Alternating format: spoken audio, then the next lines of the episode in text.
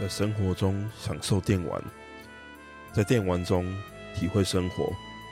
大家好，欢迎收听电玩善哉，这是一个由两位电玩大叔所组成的 Podcast 品牌。接下来为您带来的是由我金属所主持的漫游无止境。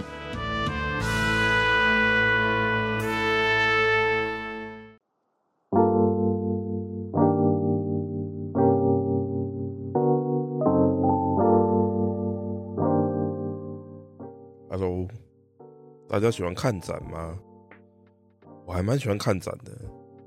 我经常之前吧会四处去四处办的一些展，当然 ACG 相关的展览占多数啦。不过有的没有的展，我也是蛮喜欢四处去逛逛的。不过当然，我们的节目多半是以游戏为主嘛。那我们来讲讲游戏好了。我记得没错的话，二零零九年在高雄的科工馆。办过一次以游戏为主题的展览，那这展览呢，它是来自于应该是英国吧的一个策展的一个单位，然后他们策的一个跟游戏历史相关的展览。那那这展览呢，吸引了很多我们的同好一起前往。那在这展期我记得应该有两三个月那么久，我自己呢就去了四次，因为要陪不同的朋友去。然后它里面我觉得很有趣一点，它其实是以年代还有一些不同的分类去分类一些不同的，例如说游戏的起源嘛，最早的一款游戏是什么？然后连线游戏啊，面连的游戏，一直到网络连线的游戏，然后一直还有什么游戏的音乐啊，游戏的一些层层面面，它用比较简单的方式去分类，但是。也足以让大家对游戏这个东西是有一个嗯某个面向，算是还蛮大面向的一个一个认识这样。然后在那一次的展览当中呢，我记得就有碰碰，就是应该是人类史上第一款游戏吧，就是它是用一个旋钮去玩的，然后是两个人那边打乒乓球，然后画面很简单，就只有左右各一个小方块，然后中间会有一颗。类似球的白点会跑来跑去，然后两个人就在那边互击，这是人类历史上最早的一款电子游戏。这样，那其他还有很多游戏啊，例如说像大战超人啊，这是关于连线对战的部分啊。其他关于连线对战还有，例如说 Halo 的四人连线。然后最特别的是那边还放有一台铁骑哦，是 Capcom 出在 Xbox 上面出的一个。它出了一个你必须要用特制控制器你才可以玩的一个游戏，然后那个控制器呢，它去模拟非常写实风的一个真实的机器人座舱里头会有的按钮，那个游戏按钮可能高达四五十颗以上，那可能每个按钮只是为了做一件小小的事情而被制造出来的，那总之他们就是做了一个这么惊人的游戏。我记得那个游戏，我小时候看到。杂志报道的时候，我就觉得很想玩，但是那一个游戏你要购买的话，可能需要花费一台游戏主机左右的价钱。那我当然不可能花一台游戏主机价钱去买一个游戏嘛。再说我买回来，我家应该也放不下，所以能够在那个展览玩到一次，我应该不止玩一次啊，应该玩了两三次左右。但是呢，我人生当中第一次，应该也是最后一次玩到它。在那个展览里面，我真的觉得非常开心。虽然说游玩它的时间真的不多，你要搞懂它的操作逻辑，跟你正式开始玩一段这样，它就需要花掉很多时间了。那主办单位还特别为那一款游戏专门配了一个人在那边解说给大家听，这样。那那那样的游戏，我觉得体验大过于真的要玩它，真的是。玩过那一次大概也就够了。那但铁骑后面还有出了以 Kinect 为操作方式的一个后续的续作，叫重铁骑。那当然那一款我也是没有没有玩过这样。那总之，这是我印象当中的一个游戏展，在二零零九年在科科馆举办的，应该叫做 Game On 吧，我有点忘记了。不知道有没有其他人跟我一样去过那一个在高雄科工馆举行的二零零九年的那个展。欢迎大家一起来分享一下你的心得跟看法。那总之呢，我觉得展是一个很棒的一个事情哦。要策一个展，我其实也觉得并不是这么简单，因为展其实并不是把你那个主题的大部分所有的东西都摆在一个 OK 端端正正的贴在墙上，或是摆在一张桌子上，这样就是一个好看的展了。我觉得展必须要有一个，首先你一定要有一个主题，那你要针对这个主题是去做一个怎么样的诠释？你是你的目标客群是哪些？那你要很浅层的，只是很随便的去触摸到那一个主题的一些很浅的东西，还是你要用这个主题去做一个发想，去串联、去连接一些不一样的东西？我觉得这关乎到你这个展它的深度在哪里。而我觉得展真的是一件不简单的东西，所以说有人可以有策展人这个 title，当然有人可能是沽名钓誉啦。不过策一个展，至少以我的认知来说，我来到一个展想要看到的，其实并不完完全全只是展想要给我的那个主题的内容。我想要看到的，甚至也有一部分是策展人他。针对这个主题，他所发想的、所创作的一些相关的一些连结，那我其实觉得这是一个策展很重要的一个部分。当然，讲的好像有一点高啦，展也并不是说一定要完完全全做到那样的一个层次，或是说你要多么高深莫测的感觉。我刚讲的那样的串联，也不是说一定要做的多么的有怎么讲。好像在写一本论文一样，你要怎么样去串联、去思考、去研究那个逻辑？我觉得倒也未必。那这几年我也南南北北看了很多展。那关于电玩的，例如说，就游戏时代他们就有办一个叫华太行的一个展览。华太行是曾经在台北蛮知名的一个电玩小卖店，我记得没错，应该是这样。因为毕竟我其实不是台北人。就游戏时代他们策的这个展呢，其实就是。透过把当时华太行的一个记忆当中的一个面貌，然后做成一个展在现场，然后让大家可以到现场去，可以玩电玩，也可以现场也会有一些跟电玩历史相关的一些展出，大家可以看得到。那我必须要说，这个展其实并非是什么多高深多厉害的展览，但是我觉得它对于连结并重现那一个时代。小卖店、电玩小卖店有的一个样貌，甚至去串联游戏玩家曾经的回忆，跟大家一起来到一个地方，一起跟陌生的人，或者是不管是不是陌生，大家一起在一个地方玩游戏的一个感觉，我觉得是很棒的一个展览。那这个展，老实说，他们也台台湾整个巡了好几圈了，高雄也来办过了，台南也去办过了，台北也办了好几场。对啊，或许之后还有机会看到，大家也可以再期待一下。那总之呢，我其实是真的蛮喜欢看展，办展还没有试过，但是我有当过展览的工作人员呐、啊。那偶尔会跟我的，诶，算是策展人嘛的朋友，对，跟他们聊一聊这个展里面可以用的一些想法跟概念啊，什么样的东西可以展出啊，等等等。那我是可能对某些展也算是小小小小小。小小的有一些贡献吧，哦。总之我喜欢看展。那最近其实展也蛮多的嘛，像台北有那个高电勋展，我一直很想去看，可是好像已经来不及了，好可惜哦。我想要那一本他那本展的那个那个 pamphlet 就是那个册子哦，还有地方可以买吗？好想要哦，还是有那个听众多买的一两本可以拿来卖我的，好想要。那最近的展览真的是蛮多的啦。然后最近高雄的动漫节里面好像也会有，诶、是哪一家动画公司啊？总之会有一家动画公司他们的展览在那个，像那种展是比较属于商展的，那那种商展展示一些，诶、商业作品的一些相关的内容。虽然说那种展就比较浅层，但是偶尔我觉得看看也是不错。像我去日本的时候也蛮常去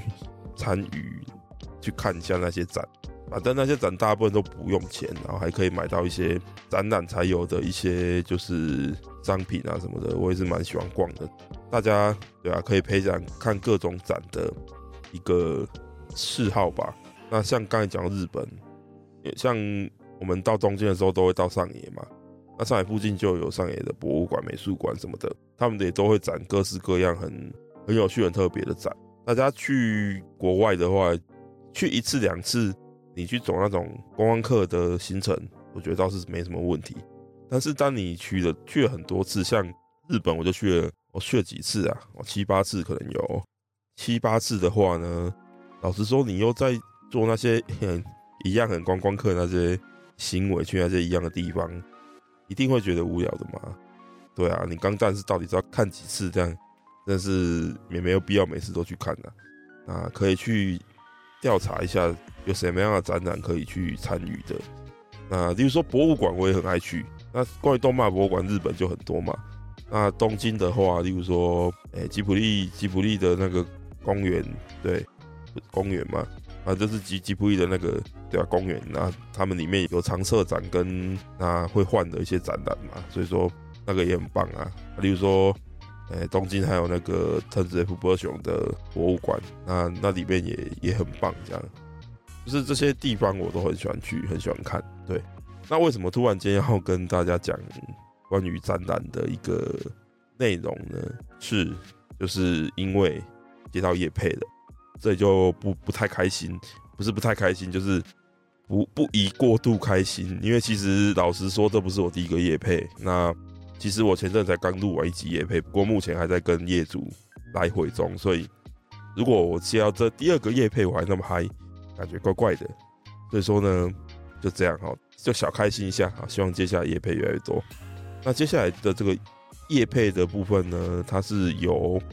玩转漫次元，寻找你的动漫台北这个特展所赞助的。那这个特展呢，它是在九月十六到九月三十，哦，九月三十礼拜五，哦，剩在我录音的这个时候，应该上传也是没多久之后，只剩下两天的时间。那大家赶快，如果有如果有听到或是看到我们脸书的讯息，赶快趁下班时间还是你刚好放假就去逛一下吧。那在站时间是十一点到晚上的七点，在龙山文创基地的 B two 哦，啊，可以从龙捷运龙山市站一号出口、四号或五号出口那边进入，费用都是免费的。那这个展览呢，将会带领大家追溯时光的历史回顾，穿越次元的圣地巡礼，结合元宇宙的概念，透过虚拟角色浮空投影装置。AR 城市中的漫画美食，除了展览外，还有精彩的音乐表演、市集、专家导览、ACG 讲座、论坛、动漫行脚等活动，等着我们来发现台北的 ACG 历史与产业发展上的多元样貌。那当然，在我做节目出来的时候，那些讲座、分享会、论坛、行脚都已经结束了，但是呢，还是有展在这边，剩下最后的两天，还是欢迎大家去看看。那这个展览呢，是主办单位是台北市政府文化局，执行单位是开拓动漫事业有限公司。那关于地景的这个概念呢，其实在游戏中也蛮常出现这样的概念嘛。包括例如说，我前阵子刚做过，讲前阵子啊，乖乖，然后之前有做过的那个《鬼线东京》的那个游戏，它其实也是地景结合游戏。那我们台湾的话，我自己记得的话是有那个有闪丁，对，它是以这个西门町为背景的一款台制的一个动作游戏。那其他的话，如果我们拉远到日本的范围，除了刚才讲到《鬼线东京》以外，其实真的很多诶。但是其实一部分都跟世界毁灭后的东京其实是有一点点相关联的，例如说。真女神转生啊，或是说那个东京丛林啊，Tokyo Jungle 啊，这些游戏其实它都是它都是以荒废的或者是毁灭后的一个东京世界作为一个游戏的背景，那玩家都是可以体会到，就是不管是幸存的人类，还是说你扮演的是幸存的动物，在一个后启示录的时代去挣扎的想要生存。这一些作品都会表现出不一样的东京的地景，让你去感受。那当然，以现代的现代的东京为背景的游戏也是相当多，相当多。所以边边就可以讲几个，好几个这样。那不过我这边记得的印象中可以讲的几个，例如说《秋叶脱物语》，这个就是一个在秋叶原到处脱人家内裤，跟一些那应该是怪物吧。总之要打倒怪物的方式就是脱掉他的嗯一些衣物。这款《秋叶脱物语》呢，它其实就是以秋叶原为这个背景的游戏嘛。那在这个算是疫情，大家没办法出国，但是很快的，十月十一号台湾就要恢复日本免签了，而台湾这个就是回国零加七的这个政策也快要通过了，所以大家快可以回去这个大家心底的故乡日本，再一次体会那种感觉的哦。那总之呢，就会脱物是一款嘛，被大家誉为世界第一的史上第一的 RPG 这个。Persona 5女神异闻录，它就在很多地景，就是你坐那个地铁可以到的很多地景，你都可以去走走。虽然说它并不是百分之一百还原那个地方的一个感觉啦，不过它还是走到那些地方，你可以有一些，例如说涩谷八宫的那个出口的那个地方，你也是稍微可以感受到那个地方的一些感受。所以呢，其实你想要去经历一些关于不管是现实的，或者是一些非现实的，或后启示录的啦，或者是历史上的啦的一些地景呢，其实有很多作品都可以提供这样的功能。而台湾这一块就真的比较少，除了我刚刚讲到的有闪丁以外呢，我目前好像也没有想到特别多其他有牵扯到地景的这种台湾的游戏。不过我相信接下来会越来越多。不过呢，大家透过玩转漫次元，寻找你的动漫台北这个特展呢，其实就可以体会到关于台北里面跟动漫画它相关的这个结合的这个部分。其实我刚说到说那些论坛都已经结束了，但是其实在开拓动漫季的那个脸书专业上面，那些论坛其实都有留下实况的影片哦。大家还是想要听那些讲座的内容的话呢，其实去到开拓动漫季的脸书专业，其实都还是可以看到的。大家，我觉得这是一个很不错的活动，不管它是不是一个夜配，这都是一个很很有意义的一个活动。大家可以去参加，并且思考一下你生活中对于动漫以及你所生活的这个地方到底有一个什么样的关联性，去思考这些关联性。并且呢，去看看我们的展览，我觉得都是一个不错的一个活动。那总之呢，这个展览呢，真的剩下不多了，九月三十号礼拜五就结束了。那大家可以趁这段时间，赶快，诶，礼拜五的时候早点下班，还可以去赶最后一波看一下哦。那这次呢，非常感谢玩转漫次元寻找你动漫台北。特展的业配，感谢让我可以能有一点余裕，可以再继续制作更好的节目给大家。感谢感谢感谢。好，那这是一则短短的关于这个展览以及地景的相关的一个短短的一个闲聊的节目。那刚好有个业配，我就开起来聊一下。啊，希望大家还能够喜欢。那最近来说呢，我们的一个业配的一个节目以及。我们制作的一个新的单元呢，应该也都会在最近很快的呢跟各位见面，就请大家好好期待我们电玩善哉接下来的各种动作啦。好，感谢大家的收听，我们下次再见啦，拜拜。